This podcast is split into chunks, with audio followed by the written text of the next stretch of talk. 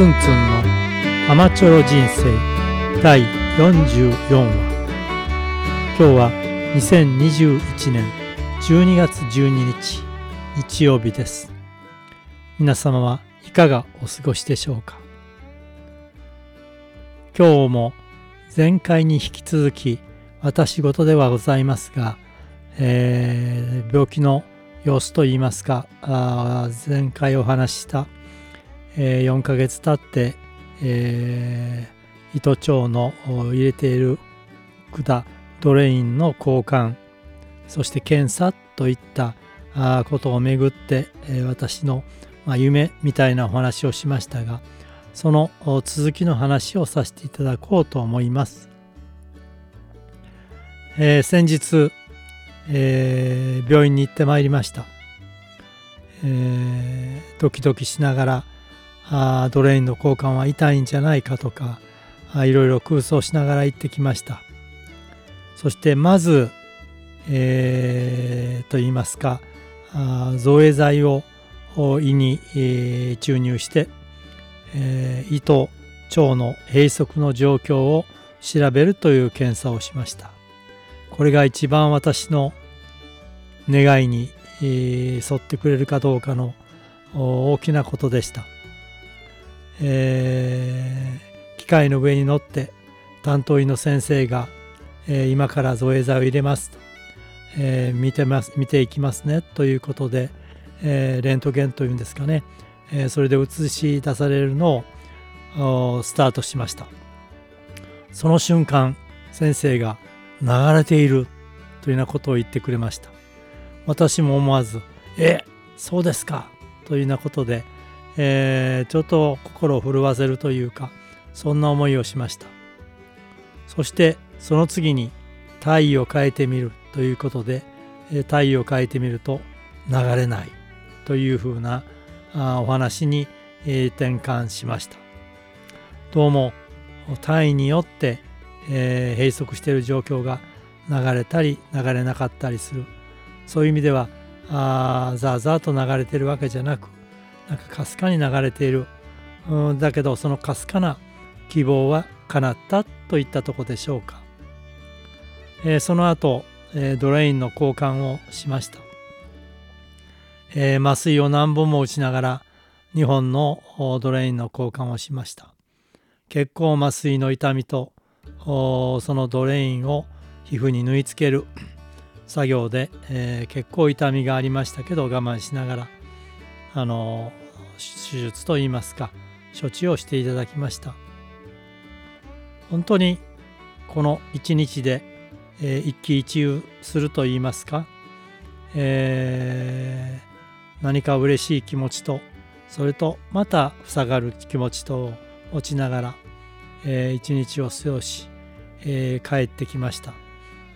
翌日はそれほどでもなかったんですがあしばらくの間といいますかあ昨日までといいますか、えー、私の体はそのドレインの交換に反応してかなり痛みが続きました。もう再手術の時と同じような状況になったんじゃないかと思うぐらい、えー、糸腸が張っているような感じも覚ええー、なんかせっかく流れたのにもう閉じてしまったんじゃないかななんて思ってしまうほどでしたその思いをするまで4ヶ月再出より4ヶ月経ったわけです前回も少し言いましたけど再手術した時にはあかなり、えー、生涯を閉じるというふうな思いでマインドマップを書き書き上げたことを今でも思い出します。ただ、この4ヶ月の私なりの粘り強さといいますか、によって、えー、いろんな思いがまた生まれてきたのも事実です。えー、ラボラトリー教育といいますか、こういったものに今まで生涯関わってきた私の思いをなんとかジャイエルの活動に転換しそしてそれを次の代につないでいくために今の私に何ができるかなと思って考えてスタートしたのがポッドキャストのジャイエルラジオ。そして YouTube のジャイエルチャンネル。そしてそれを通して、えー、ベッドの上でいても語らい合えるクラブハウスを使ってのおしゃべりタイムといいますかね、えー、こういったことをしました。そして、えー、物欲プチッとするのがポチッとするのが大好きなツンツンはそのために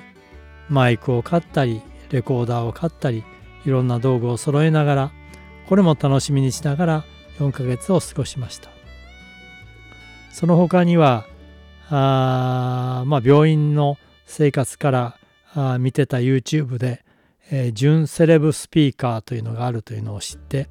えー、ボール箱と比較的本当に安いスピーカーを組み合わせることでいい音が出るというのを2台ほど作りました。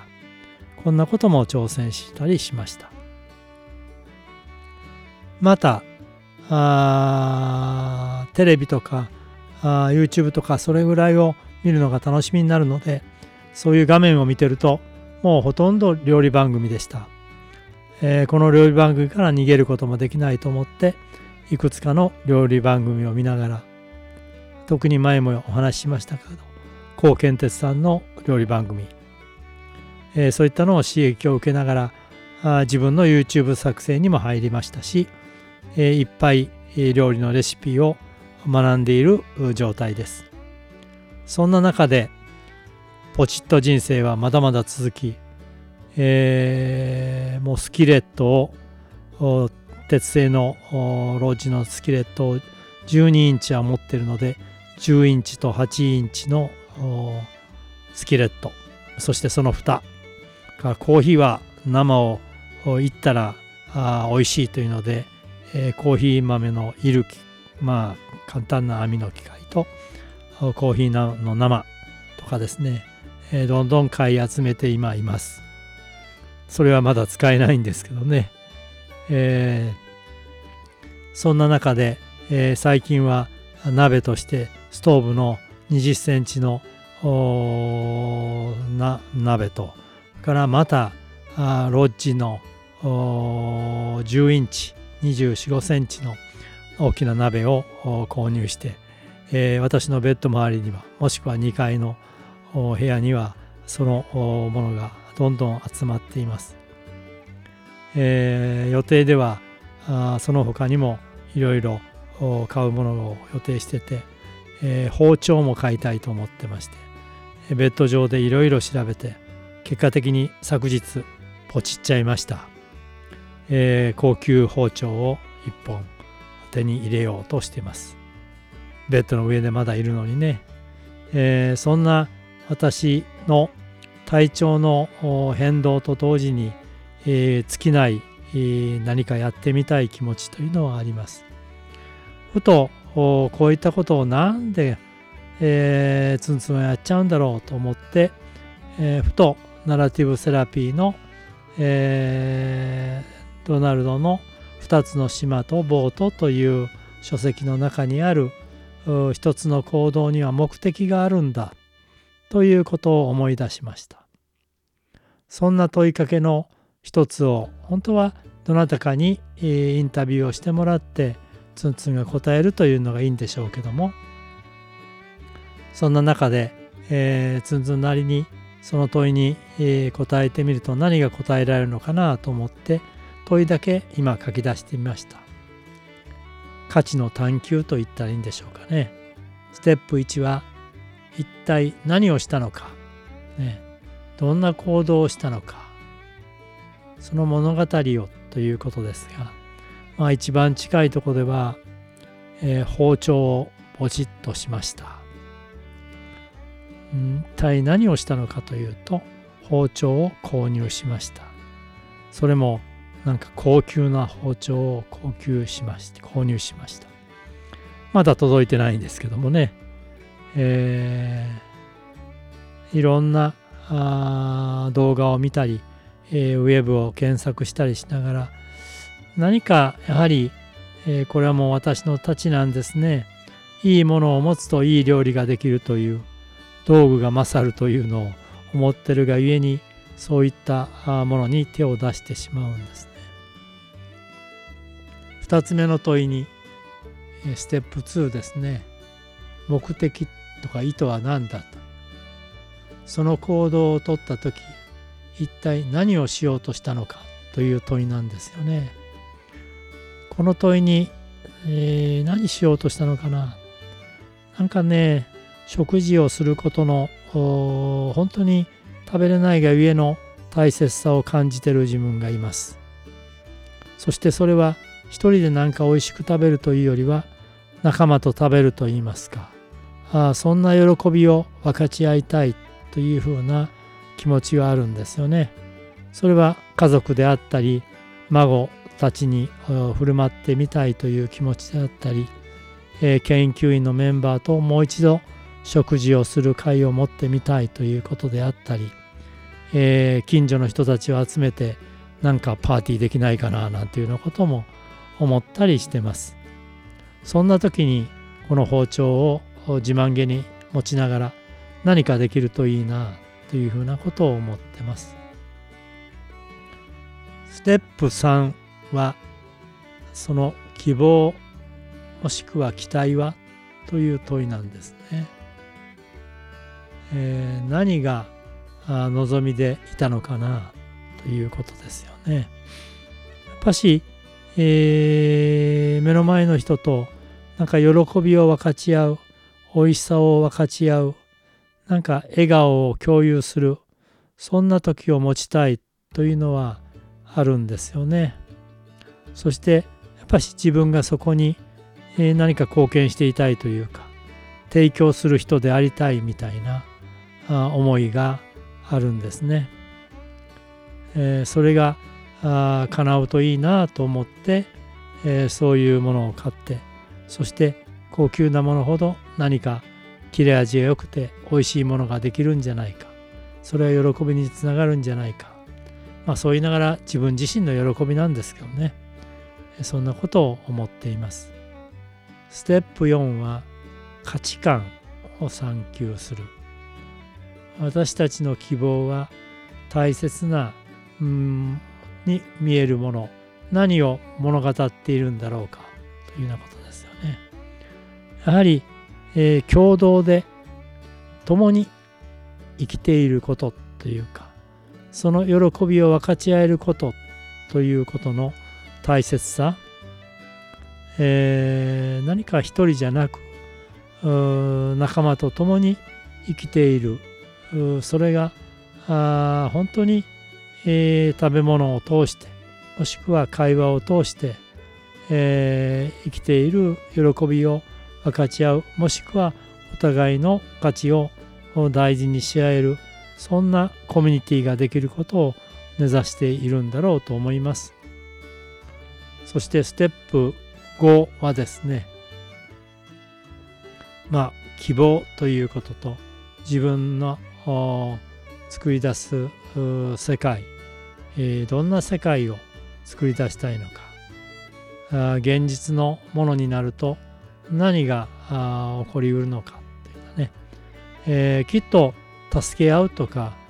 助け合おうということを言わなくても声を掛け合うような関係が生まれていると言ったらいいでしょうか、えー、何かあ自分のことを気にしながら話すことでもなく相手のことを気にしながら話すことでもなく腹の底から言いたいこと伝えたいことを言ええー、望んでることを望んでると語り合えるそんなあコミュニティが生まれることかなと思ってます。ステップ6では誰が共にいるんだろうか。そこにいるサポーターは誰なんだろうかというのを考えると家族特に家内は今も支えてもらってますし、えー、いろんなものをポチッとする時も全て話するんですがあ支援をしてくれるといいますかサポートをしてくれています。もうやめなさいとは言わずに過ごすことができています。それから何か自由であることそういう仲間が増えていっていることこれもあろうかと思います、え思いがけず私の70歳の古希の誕生日に送ってくれた人たちの顔を思い出すだけでもすごく私がやろうとしていることを支えてくれてるんだろうと思います。それから私がこうしてること今ベッドの上でできることをしてることをまた刺激として刺激としてもらったよって言ってくれる仲間たち。それは研究員のメンバーもそうですし講座に出てきていただいた方々もそうです。